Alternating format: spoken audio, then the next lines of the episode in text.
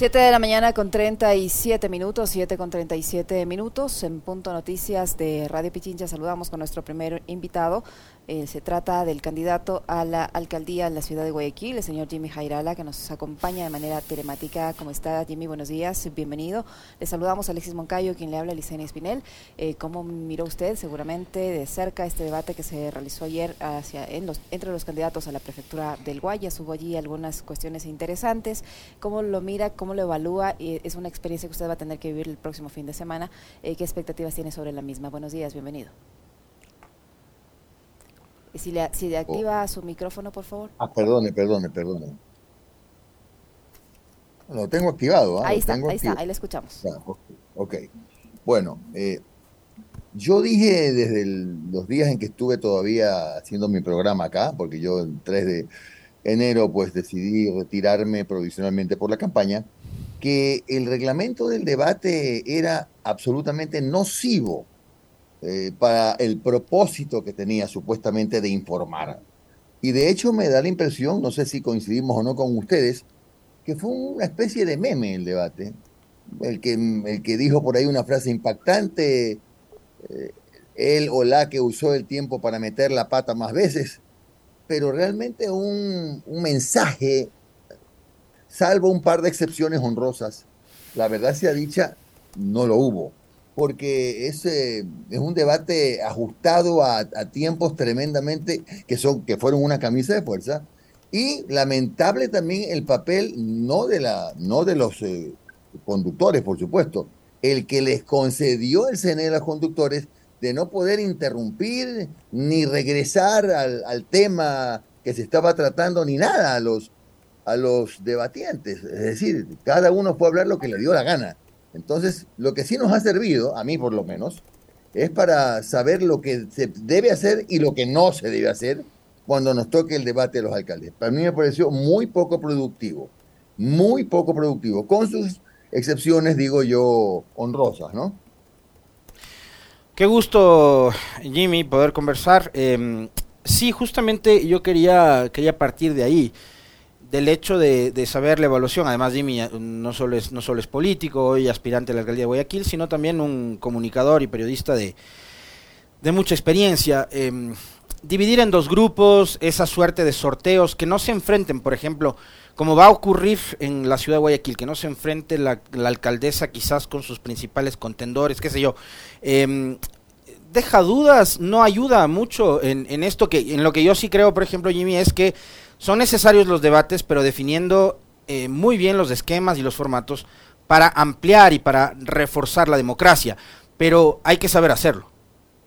Exacto, es decir, el haberlos agrupado así, el haber hecho estos dos grupos donde yo no creo en esas, yo no creo en las coincidencias, ¿no? donde parece que hubo una bola caliente en el sorteo, porque justo a la alcaldesa no le tocó con ninguno de los que estamos en las diferentes encuestas, por supuesto todas las encuestas distintas, en la que estamos en, en, los, en los primeros lugares, eh, no ha contribuido a que el ciudadano se informe, eh, no ha contribuido a que haya, un a que haya pesos y contrapesos.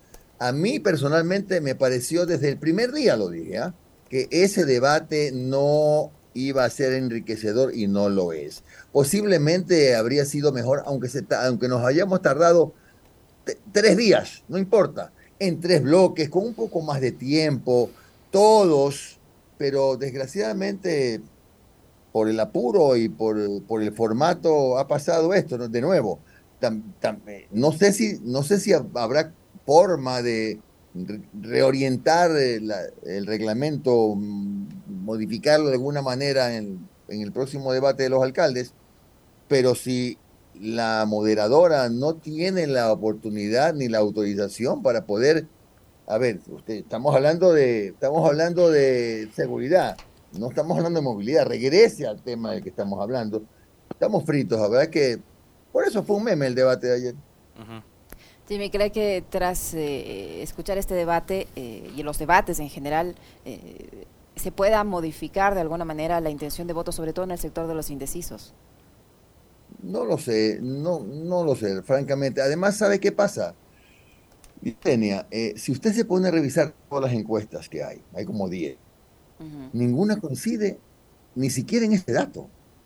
En algunas hay 20% indecisos, en otras 14, en otras 50, en otras 42. Entonces, no hay coincidencia en nada. Entonces, pienso y siento que incluso las encuestas están contribuyendo, las buenas y las malas. ¿ah? Le hablo de las que hablan bien de mí y las que no hablan bien de mí.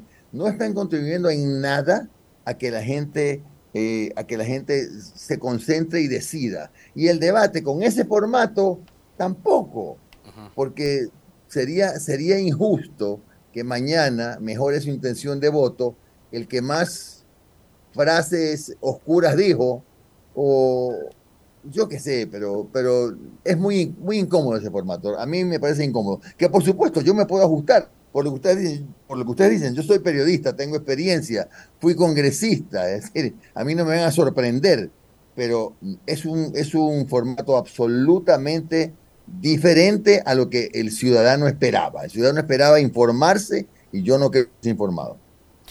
Jimmy, en el caso de, Guayaquil, eh, ¿se podría replicar quizás eh, una puesta en escena como la que exhibió el día de ayer eh, la señora Susana González, que ha sido muy criticada en redes sociales? Ah, por cierto, atacó a su, a, su contendor, el señor Lapenti, tomando en cuenta que fue 16 años prefecto de su mismo partido y le acusó de temas vinculados a corrupción en la concesión de vías, cosa que no no no le entiendo, de verdad que no le entiendo, pero bueno. este, pero ¿cuál es cuál es la, el, criterio de Dimi con respecto de lo que hizo la señora González, no eh, y de lo que podría suceder su previsión de lo que podría suceder con Cintia Viteri y con la situación esta por la que está atravesando el Partido Social Cristiano. ¿no? Hay algunas encuestas que hablan de que el PSC está atravesando horas complejas en Guayas y en Guayaquil. Alexis, eh, he hecho una decisión oportuna en el sentido de que todas las encuestas son diferentes y sí hay muchas que hablan de un mal momento del Partido Social Cristiano. Pero en cuanto a la, a la, a la prefecta, yo creo que estuvo muy mal asesorada eh, reflejó solamente una imagen de, prepotencia, eh, de autosuficiencia que no la tiene, y, dejó pasar una gran oportunidad para informarle a los ciudadanos de lo mucho o lo poco que hizo en su cargo, ¿no? A mí me pareció irrespetuoso que haya tratado así a su, a su contendor directo, que fue eh, el señor Tabaki, y, y asimismo, si no era Tabaki, era cualquier otro, pero pero también olvidándose de un detalle muy importante. Siempre hablaba de los años de administración de la prefectura, pero su compañero fue 17 años, ex compañero de la Pendi, fue 17 años prefecto del Guayas, que no hubo obra en 30 años, no sé en qué país vivía, pero, pero se olvidó de ese pequeño detalle, ¿no? Quizá queriendo rozarme a mí en alguna parte de, de sus intervenciones, pero se olvidó que es el señor Lapenti fue 17 años prefecto del Guayas, su compañero de partido hasta hace cuatro meses. Eh, o sea, perdón, perdón, rápidamente. No sé si esto va a pasar en, la, en el tema de la alcaldía, porque, a ver, hay un grupo donde, eh, donde me parece que el debate va a ser interesante, ¿no? Está Aquiles, está Pedro Pablo, está este chico de Mover.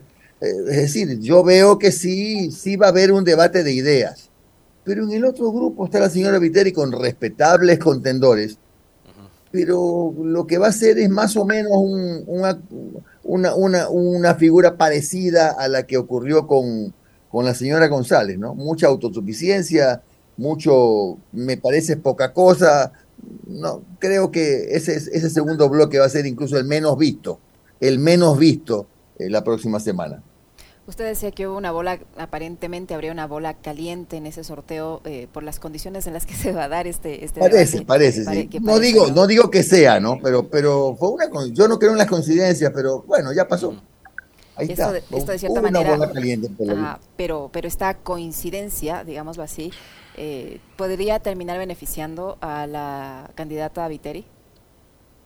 Vea, yo creo que es lo contrario. Yo creo que puede terminar más bien perjudicándolo porque se va a enfrentar a tres, eh, tres contendores, creo que son, que están ávidos de votos, ávidos de votos, y que van a ir seguramente cargados con material bélico para cuestionarla severamente. Sobre todo hay un candidato que sabe mucho de seguridad, que es el señor Garicoa Es, ese candidato, ese candidato en ese tema me parece que va a tener una participación importante. O lo otro, que yo a, a los amigos de las seis los creo capaces de todo, es que hayan convencido por ahí, algunos se hayan hecho amigos y resulta que el debate sea más o menos como cuando usted juega fútbol, ¿no? Ir el centro para que cabecee nomás la, la alcaldesa. Cuidado, eso, eso es lo que me preocupa de ese debate que realmente creo yo que es el que menos interés va a tener de los ciudadanos. Ahora, Jimmy, eh, centrémonos un poco en, en, la propuesta que usted le, le, va a plantear, no solo en el debate, sino en el transcurso de, de, estas, de estas tres semanas que le restan a la campaña a su ciudad y a los guayaquileños y guayaquileñas. ¿Qué planes tiene desde el punto de vista urbano, desarrollo, seguridad, que es un tema que aqueja y mucho a su ciudad, este tema de mujeres, de niñas, niños, ¿qué es lo que le propone a Guayaquil? Alexis, el primer problema identificado por los ciudadanos a raíz de las encuestas que hicimos, los recorridos con encuestas que hicimos durante varios meses, el primer problema fue la seguridad. Y ese es, esa es la base de nuestro plan de trabajo. El segundo problema detectado fue la reactivación económica y otro fue la movilidad a la par de las drogas. Yo quisiera comenzar más bien por el tema de, movilidad, porque estamos porque Guayaquil ya no le pide, ya no envidia a Quito, le cuento eh, Alexis, en cuanto a, a los trancones, a los problemas de tránsito que hay en las horas pico sobre todo. Guayaquil es un caos. Y es un caos porque, no, porque ha crecido de manera desordenada sin un plan de, eh, de desarrollo para los próximos 30 años. Por eso es que Guayaquil hoy día es lo que es. Guayaquil es una ciudad que creció horizontalmente, que cada vez es más amplia, que tiene sí vías de escape, pero aún con todas las vías alternas, con todas las vías paralelas que tiene, que no las tiene Quito, pero que hoy tiene metro Quito, hoy tiene metro. Todavía no. Eh, bueno, eh, está por tenerlo, está por tenerlo. En todo caso, la movilidad incluso ya se ha convertido en un problema de seguridad, porque acá gran cantidad de asaltos ocurren en los semáforos, en los trancones, cuando usted quiere cruzar, por ejemplo, el puente de la Unidad Nacional. ¿Qué estamos proponiendo? Estamos proponiendo un tren eléctrico elevado, que no es lo mismo que el metro, que no es lo mismo que el tranvía un sistema que ha funcionado exitosamente, que solamente la alcaldesa no lo conoce, que en este momento está, están instalando sus nuevo, nuevas líneas en Sao Paulo, en Salvador de Bahía, en Panamá, en Monterrey, en Santiago de los Caballeros, en República Dominicana, que hay numerosas empresas que ya están trabajando en América y el mundo en sistemas de concesiones como la BLD de China, como la Acciona de España, CCR de Brasil, Ferrovías de Argentina, Itachi de Japón, OAS de Brasil, Dodge de Alemania, Keolis de Francia. Es decir, es un sistema que ha resultado exitoso, que, eh, va, eh, que va a pasar por los sectores periféricos de Guayaquil, donde no llega el transporte urbano, y a través de las alimentadoras, que pueden ser bien las propias, propias alimentadoras de, del tren o los propios buses de transporte urbano, pueden conducir a los, a los ciudadanos que están abordando el tren a las estaciones de la metrovía, que las vamos a mejorar, que vamos a hacer una metrovía diferente, climatizada, para dirigirse a otros puntos de la ciudad. Entonces, eh, es un proceso interesante, no es mágico. La primera línea podría estar lista en unos dos años y medio, más o menos, pero es la única solución que los expertos en movilidad y en urbanismo ven para el caos del tránsito en Guayaquil. No ven ninguna otra, no hay un urbanista o un experto en movilidad que le diga, sigamos con la metrovía, hagamos las otras tres troncales en la metrovía. No se lo dicen. Eh, continuemos con la, con la aerovía, extendamos la aerovía hasta el sur. No se lo dicen. Hablan de un tren eh, eléctrico elevado y es justamente lo que nosotros pensamos hacer. y si es ahora que ha mencionado el tema de la aerovía, perdón que le corte ahí Jimmy, porque ha mencionado el tema de la aerovía, que es un tema muy polémico por el monto y por la utilidad. A mí, yo tengo que ser sincero, yo viajo con mucha frecuencia a Guayaquil porque voy a visitar a mi hija. Em, y, me llama la atención, o sea, incluso el paisaje urbano de Guayaquil eh, ha mejorado mucho, o sea, yo tengo que decirlo con profundo dolor, cuando uno entra, ya sea por tierra o por avión, se encuentra, en, el caso de Quito y Guayaquil, con dos ciudades diferentes. Eh, puede ser maquillado, lo que ustedes quieran, pero se trata en este momento de dos ciudades diferentes. Y uno, el, paisaje de Guayaquil es distinto al paisaje de Quito. El paisaje de Quito ahora mismo es desolador, Jimmy. O sea, llevamos tres administraciones municipales al hilo que han sido un, desastre. En Guayaquil hay algo que lo suelen destacar urbanistas como Fernando Carrión, que es el de la, continuidad. Y para eso, digamos, eh, esta, esta construcción de proyectos importantes, estaba primero el de la metrovía, por tierra, eh, que no sé si está operando 100% ahora, usted nos va a decir si sí o no, pero después hacen la aerovía, que trató de conectar también a Guayaquil con Durán y convertirse no solo en un mecanismo eficiente de, de, movilidad, sino también en un atractivo turístico, pero no, es, no escapa a la polémica eh, no escapa a justamente estas observaciones que se hace con respecto de la utilización de recursos públicos. ¿Qué es lo que va a hacer con la aerovía? Me ha pedido además que le pregunte eso. ¿Qué es lo que va a hacer con la aerovía? ¿Qué está pasando con la aerovía ahora en Guayaquil? La aerovía es un ruidoso fracaso. El, el municipio invirtió 140 millones de dólares y un consorcio invirtió 20 millones. ¿Para qué? Para transportar pasajeros desde Durán hasta el centro de la ciudad, un recorrido ínfimo. ¿Por qué no, me, eh, no es más atractiva la metrovía? Bueno, para turismo usted pasa dos veces por el río, tres veces y se acabó, ya no va a pasar cuatro. Pero si la idea era también contribuir al descongestionamiento del tránsito y a la movilización de los duraneños, llega hasta el centro de Guayaquil. Y, y mucha gente que vive en Durán, muchos guayaquileños, por lo menos entre 80 y 100 mil, trabajan en el sur. Entonces, lo que se puede hacer ahí para ver si se puede salvar la aerovía es lo que se llama transporte multimodal, que con el mismo boleto, que vale 70 centavos también, ¿ah? lleguen hasta el centro, caminen dos cuadras, se suban en la metrovía, en una metrovía en mejores condiciones, y, y lleguen al sur. Eso podría ayudar a la supervivencia de la aerovía. De lo contrario, veo muy, pero muy difícil cómo se va a poder sostener una operación tan costosa que incluso, de nuevo, los, eh, los dueños del consorcio, los que ganaron el concurso, quieren irse. Entonces vamos a ver si es que de alguna manera se puede salvar la aerovía con este transporte integral del que estamos hablando nosotros, en el que tienen que estar el tren, los buses de transporte urbano, eh, la metrovía y la aerovía. Jimmy, en cuanto a la seguridad, hemos escuchado continuamente a la actual eh, alcaldesa de la ciudad de Guayaquil quejándose de que han dotado de recursos a la Policía Nacional, que han entregado presupuesto, que han entregado mobiliario, equipamiento y que no hay una respuesta adecuada en materia de seguridad frente a ese tipo de falencias y dentro de las competencias que tiene, porque también hemos escuchado eso, que no le compete al municipio, pero que sin embargo lo ha hecho. Eh, dentro de las competencias que tiene eh, el municipio, ¿qué propone usted en materia de seguridad? A ver, lo primero que hay que hacer es optimizar el, recurso. Si nos ponemos a analizar, el, la alcaldesa ha dicho que ha invertido 350 millones de dólares en la seguridad de Guayaquil. Entonces yo le pregunto a los guayaquileños, ¿sienten los guayaquileños que han mejorado las condiciones de seguridad en la ciudad? ¿Ha bajado el número de sicariato? ¿Se ha reducido la violencia, los intentos de secuestro, los asaltos? Y la respuesta es no. Eso quiere decir que a lo mejor esos 350 millones casi, casi que han caído en saco roto. ¿Por qué? Porque aquí no funciona lo que se llama el Consejo Cantonal de Seguridad eh, para poder tomar decisiones orgánicas. En ese consejo deben estar el gobernador, representantes de los ministerios, el tejido social, los dirigentes barriales, pero ese organismo no funciona. Aquí lo que funciona es una corporación que se llama Corporación de Seguridad Ciudadana. Entonces, ¿qué, qué pasó? Compraron o alquilaron 60, no sé cuántas camionetas, y usted a veces ve esas camionetas eh, circulando sin policías, solamente manejadas por un chofer del municipio.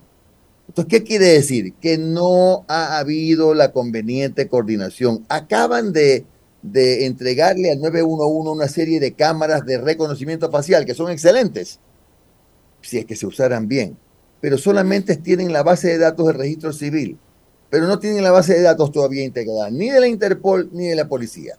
Entonces, algún sospechoso que camine por la calle nunca va a ser identificado por esas cámaras, porque solamente estamos todos los ciudadanos que no tenemos ningún problema, ni, nos persigue la Interpol, ni, tenemos, eh, ni, nos hemos fugado de la cárcel.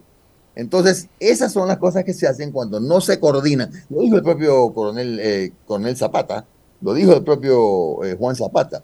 De modo que eso ha pasado porque no funciona lo que debe funcionar, que es un, un consejo donde se tiene que tomar en cuenta la opinión de otros actores, de otros actores en Guayaquil. Y eso no ha pasado. Hay que optimizar el uso de los recursos como primero de los varios, de los varios pasos en materia de seguridad. Una de las cosas, a propósito de lo que yo mencionaba, el tema de que urbanísticamente eh, o estéticamente se le ve bien a Guayaquil, eh, una de las cosas que se le ha criticado siempre a la administración social cristiana, Jimmy, tanto a la de Nebot como ahora a la de Cintia Viteri, es que ha sido un modelo excluyente y que hay sectores de Guayaquil que son olvidados, que no tienen agua, que no tienen servicios básicos, a donde el municipio y la alcaldía nos llegan con esas obras lindísimas, ¿no? Los malecones, este, las, las piletas con luces y demás, ¿no?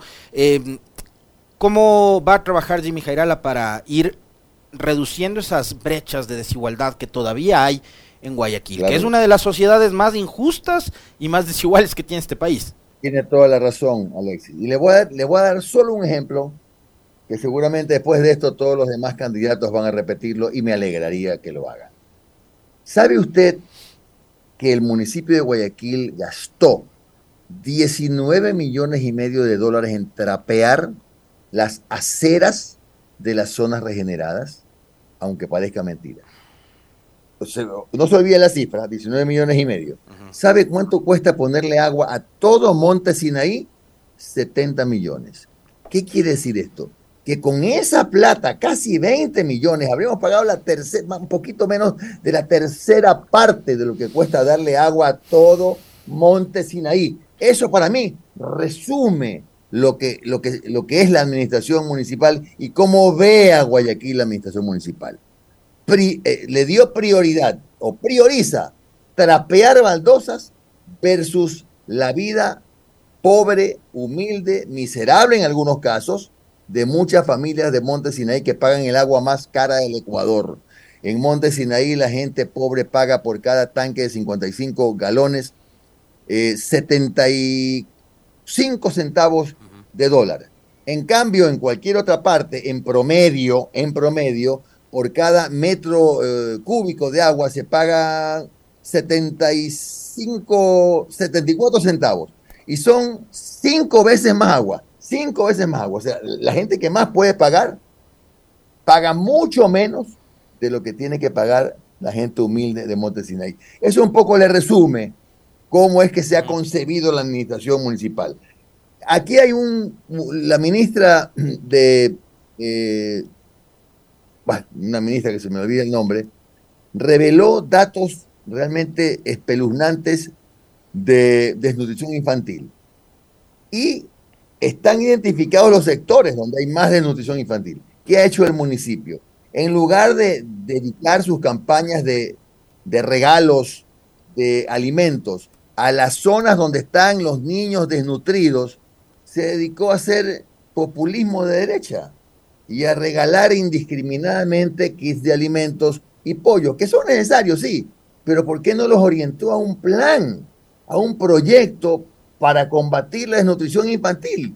Que, y están identificadas ya las zonas.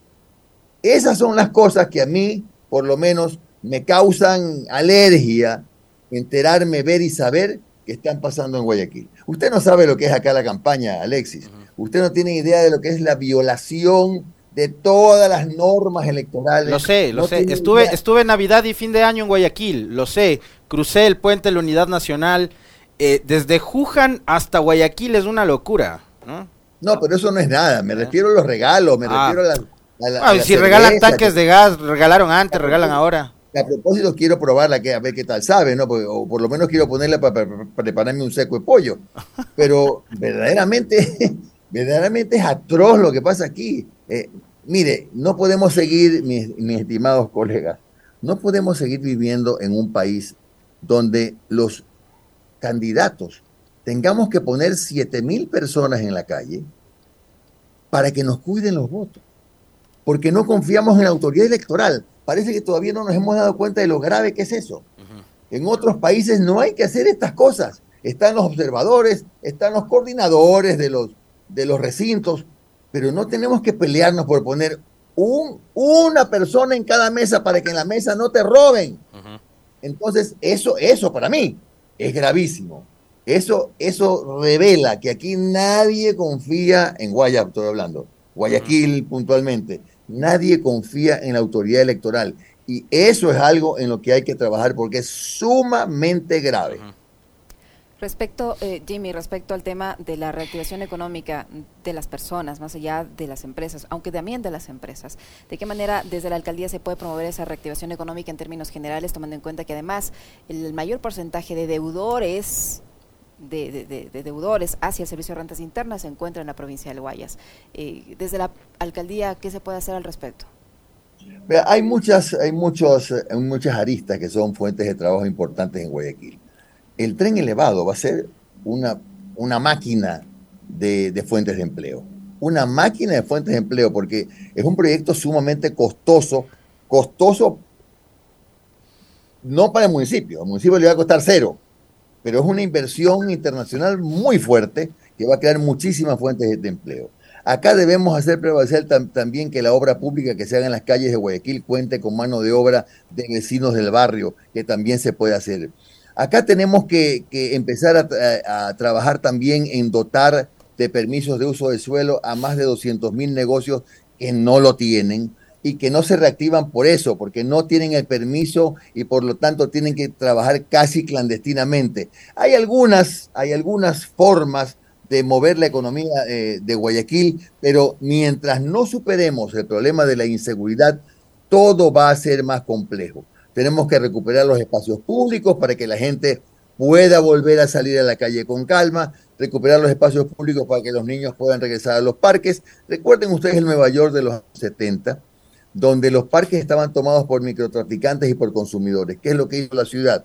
La ciudad puso, devolvió la vida a los parques llevó alegría, llevó música, llevó arte, llevó danza, llevó cultura a los parques y comenzaron a salir los, ocupantes de los parques y comenzó a entrar la comunidad porque también se integró al trabajo del cuidado de su barrio. Nosotros tenemos un plan que se llama Cuadra Segura, no hay tiempo para explicárselo, pero clarísimo que tenemos que recuperar como ciudadanos los espacios públicos porque la policía sola no puede hacer todo el trabajo.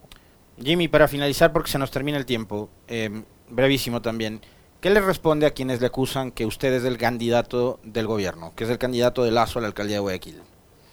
Yo me río. Yo me río porque eh, resulta que creo no tiene candidato. Y yo soy candidato de un partido que se llama Centro Democrático. Y yo no estoy apoyando a ningún prefecto, a ningún, no tengo ni siquiera candidato a prefecto. Y hoy día, eh, más tarde, vamos a eh, deliberar en el partido, porque dijimos que después de la, después de la campaña íbamos a decidir si apoyábamos o no algún candidato a prefecto. Y francamente yo, posición mía personal, ¿ah? no estoy animado a apoyar a ninguno. Y yo no sé de dónde sacan, nosotros no hemos, recibido absolutamente ningún, ninguna dádiva, ningún, ninguna, ningún apoyo, absolutamente nada, del, nada del gobierno nacional. Cada uno hace su campaña por su cuenta. No hay nada que nos vincule, absolutamente nada que nos vincule. son, argumentos, son argumentos que se usan generalmente para tratar de, debilitar las campañas, pero yo solamente lo tomo con humor nada más. Muy bien. Gracias, Jimmy. Muchísimas gracias, Jimmy, por habernos acompañado. Muchas gracias a este ustedes, muy amables. Suerte en su campaña, muy amable. Jimmy Jairala, candidato a la alcaldía de Guayaquil, que ha estado con nosotros, candidato por Centro Democrático, 8 con 6 minutos. Una breve pausa. No se vayan, que regresamos para analizar el debate de los candidatos a la prefectura de Pichincha.